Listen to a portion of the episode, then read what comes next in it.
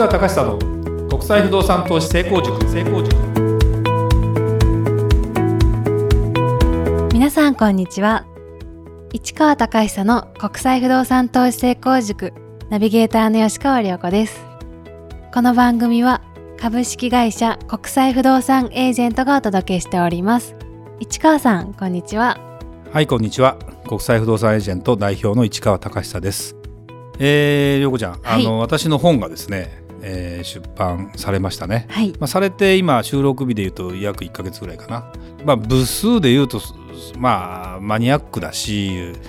それを何にも知らない人が見てどんどん買うかって話ではないんですが、はい、結構反響は良くてですね。あのやっぱ本を書くということの影響力というのはものすごくあるかなということで、まあ、最初ねこの話をあのいろいろしていく中で僕もどうしようかなとかいろいろ考えたんですけど、まあ、1年経って、えー、やっとできてで、まあ、ドイツの話がメインなんですが別にドイツの話だけじゃなくてその海外不動産の内容を、まあ、投資するためにはどういうふうにしていったらいいかということがですね言いたいことが結構やっぱり詰まってるのでぜひですねまだお手にしてない方はあのアマゾンでですね買っていただくのが一番よくて残念ながらですねいっぱい吸ってないんですね。いっぱい吸ってないってことはドーンとあの書店の目指すところに置いちゃうと1週間で動かないとすぐ返品になるんですって。そうなんですね。そうなんです。だからもともとがっつり売れるようなジャンルでもないのでもうある意味ニッチなものなんですね。なんですけどこれがじわじわとアマゾンでもですねそんなに下の方にどんどん下がるわけでもなく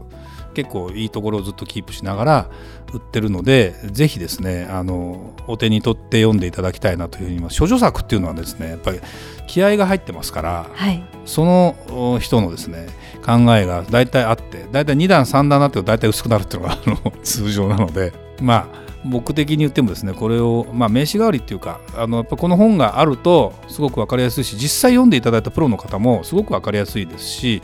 参考になるしぜひあのお客さん紹介したいとも言ってくれたので、まあ、ちょっと宣伝っぽくってすごくどうかなとは思うんですけどぜひですね鳥居書房さんから発売されてます。1620円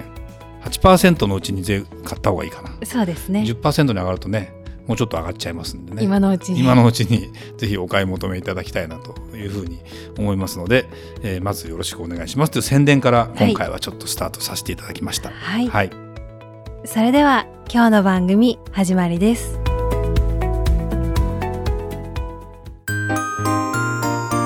Q&A コーナーそれではリスナー様からの質問に答えるコーナーです。早速今日の質問をご紹介いたします。日本の地方都市の不動産の将来性はどう考えればいいですか？という質問です。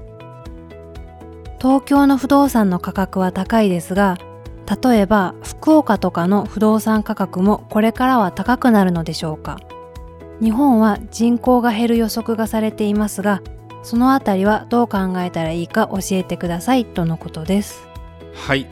地方都市の不動産の将来性ですよね。はい、あのー東京の不動産っていうのはもうやっぱ価格結構高い高いですただ東京って一口に言っても23区全部そうかっていうとそんなこともなくて、えー、ただですねまあ今の傾向で言うとまあ、東京駅を中心としたところから距離が近いところがものすごくやっぱり値段は上がってます。でそれは今までは下町地区と呼ばれてる場所なんかもホテルのニーズとかねやっぱりねあの不動産ってただ住居だけじゃない、まあ、ビルのビルのニーズねビル建ててそこにオフィスを構えましょう。で一定の賃料を稼ぎましょうっていうことで不動産も成り立つしで、えー、住宅ももちろん住みましょうという話なんだけどホテルなんかは特に利便性が重視されるじゃないですか。でビジネスホテルなんかはもうそんなに大きな土地じゃなくても建つのでそういう土地がですね特にまあいわゆる東側の地区っていうのはものすごくやっぱりあのどんどん立ってるのでまとまった土地ってなかなか出てこないなという中で東京がどんどん上がってると。そうなるとどうなるかというと次はナンバー2ナンバー3の都市に出ていくんですよ。だから、えー、分かりやすく言うと大阪がナンバー2とすれば大阪もやっぱり上がってますよね。上がってるので、えー、どんどん値段が上がってます。で京都。京都はもう優が、まあ、言わなくても分かるかなぐらい値段が上がってますと。いうの余波を受けて、えー、福岡上がってますと。そうなんですね。そうなんです。あのね僕はあの実は先週福岡に行ってきたんですね。久々に。で私あの福岡に住んでたことがありまして、えー、ちょうど15年ぐらい前かな今から。2004年に、まあ、前の会社リクルートコスモスの九州支社長として赴任して、まあ、40代の頃だったんですけど単身赴任で赴任していきました。でその時にまだまだすごく安かったんですが、えー、まずですね今回福岡に行って思ったこと。空港がおしゃれになってきた。そうなんです、ね、そうそうそうそう。地下鉄のね、えー、空港線っていうのがあって福岡空港終点の駅なんだけど今まであんまりそのアクセスが良くないというかですね一回外に出てそこから地下鉄に潜っていくって感じだったんだけど、まあ、この12年で全部改装工事してたんですよ福岡空港が。だからどうなるのかなと思ってで久々に行ってみたらもうなんかすごく大きななんだろうなもう地下鉄出たらそのままもうフライトチェックインできますよみたいな感じであれ羽田空港じゃないみたいな雰囲気になってあそこまあ国内線と国際線はちょっと場所がまた違うので、あの、入り口的にはちょっとまあ空港自体一緒なんだけどターミナルが違うんでねまたそこからまたバス乗って行ったりしなきゃいけないんだけど国内線の方がですね極めておしゃれになってて一瞬私はあれ？っていう感じで。で今度福岡のですね天神と呼ばれる場所に行きました。で、もともとあの僕がよく愛用してたランチを食べようかなと思って行ったらそこのビルがありません。もうね壊してました。でその隣のビルももう今壊そうとしてる寸前になってました。あの十何年前に行った時に福岡西方沖地震っていうのがねちょうどあって震度6弱なんですよ。で私ちょうどその時いてでガラスがねものすごくあの落ちてきちゃってすごく危なかったんですよ、えー、でもそれビルが古いからっていうのもあってで今回ですねビッグバンなんかビッグバンという名前で福岡のその天神エリアを再開発しようという話になって容積率も伸びて多分こう多少高い建物今までそんな高い建物なかったんだけどやっぱりこうタワー的な建物で容積が緩和されてということでかなり気合入ってて一気におしゃれに変わると。でそうなるとこれがねまあなんだろうな。一地方都市なんだけどもあくまでも福岡っていうのは九州全体から人を呼べる。で特にあと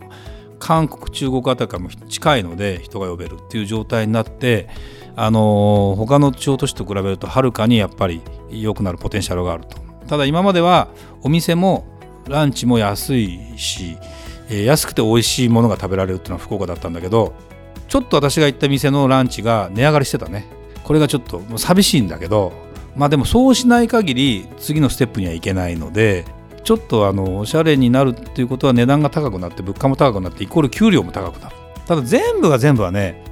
僕の感じで言うとそうはいかないんだけどで何がびっくりしたかというとですね実は不動産の価格だからマンションの価格はですね福岡でなんと僕らが僕がいる15年ぐらい前は坪単価200万も出せばもう一番高かったんだけど今は一番西陣という場所があります。すごくその住宅街としては非常にいい場所です。いい学校もあります。ここで坪単価400万ですよ。え？と。え？400万って1億じゃんって普通に作ったらと。福岡でそんなんあるの？と言ったらそれが西陣駅直結した物件で、まあ、東京建物さんがやってるやつで。でなんか何年か前に、えー、もっと近い場所で坪300万で出てこれ高いなって言いながらみんなが、えー、今買っときゃ安かったじゃんみたいな話になってと。いう状態が起きててこれってねあのドイツのとかのミュンヘンとかの都市があれよあれよと上がっててまあタイのバンコクもあれよあれよと上がってっていうような状態に結構近くて。ということはですねやっぱり流動化するというかですねやっぱお客さんがいろんなところから集まってくるそのおしゃれで海と山と自然とビジネスがあってっていうことになると非常にその街の魅力がね出てきてで福岡って別に1年中別に過ごせるから、まあ、札幌の盛り上がりと比べても全然やっぱちょっと違うね。だポテンシャルあるので地方都市といってもですね不動産の将来性はいいところは上がりますよ。いいところは上がりまあ変な話上がり続けていく可能性は十分ある。で東京が最初そうだったように大阪もエリアによっては上がっていくところがある。京都なんかもびっくりするような感じで上がっていく。で外国人が来るニセコとか沖縄とかも不動産が多分上がってくるはずというふうに思うとなんだろうな東京一極ってわけじゃなくてそこのエリアに通ずるところのやつがやっぱり上がってきてそれはそこに住む人全体のポテンシャルというよりも、まあ、一部の人間がね、まあ、あのとか一部の不動産会社が東京じゃ商売にならないからやっぱり拠点出すわけですよ。そうすると九州にも拠点出しましょうって言ったら普通福岡に出すからそこでやっぱり不動産の価格が上がるという状態になってこれがキープできるかっていうと多分ねキープしていくんですねおそらくねそこは。だけどじゃあ2番手3番手っていうものがあの中心地とそこのナンバーワンと比べて劣ると全然そこまで実力がないのでそこの400万が相場になるわけじゃないですその400万というのは象徴的にここで福岡で一番いいよねというものになっていくはずなのでまあ全体的にはつられて上がっていくので今福岡で買えるんだったら買ってもいいんじゃないのって話はちょっと遅いのかもしれないけどね。もう実は早めの方がいいのかもしれない。だってあの僕びっくりしたのがですね、まあ、大名小学校って有名なですね小学校があってもう随分風なんで学校終わっちゃってるんですよ。はい、で、えー、中央区もど真ん中ですよ。そのいい場所なんだけどそのまま学校の学校がそのまま放置されてたというかそのままにされてたんだけど再開発で今度どうなるのってリッツ・カールトンホテルになるって。えー、リッツ・カールトンができるの？みたいな。ということはですよ。やっぱりそういう人たちが来る。もちろんうん、リゾートホテルというか、まあ、いわゆる海外の人も含めて、えー、ちゃんとした人たちが集まってくると。なかなかそれは今までホテルオークラとか日光ホテルとかってところが中心だったんだけどもついに本格的な冠をかざしたところのやつがやっぱり来るっていうのはものすごく分かりやすい話で言うと発展していく要素になるのでまあ、具体的に言うと僕行ってみて思ったのはあやっぱり行ってみないとわからないね。でそこら辺の話をずっと目の当たりにしている人たちだけでもわからないからやっぱりいろんなところを見ながらあの一つの都市を見ていくと、まあ、外国の中であのここにここにはそういう都市がうんとホテルが来るんですよっていう話になるだけでも全然評価が変わってくるしえー、そういうところのヒントでですねいっぱいあの、まあ、もう思惑で不動産の価格って上がり始めちゃうんだけどもでもまだまだ何ていうのかなあの不動産ということを見方を考えたら単純にダメになるわけじゃないし、えー、東京一つだけでもないなってことを考えるとまだまだビジネスのやり方も含めて、えー、可能性があるのかなっていう気がしましたね。はいありがとうございました。それではまた次回お会いしましょう。ありがとうございました。ありがとうございました。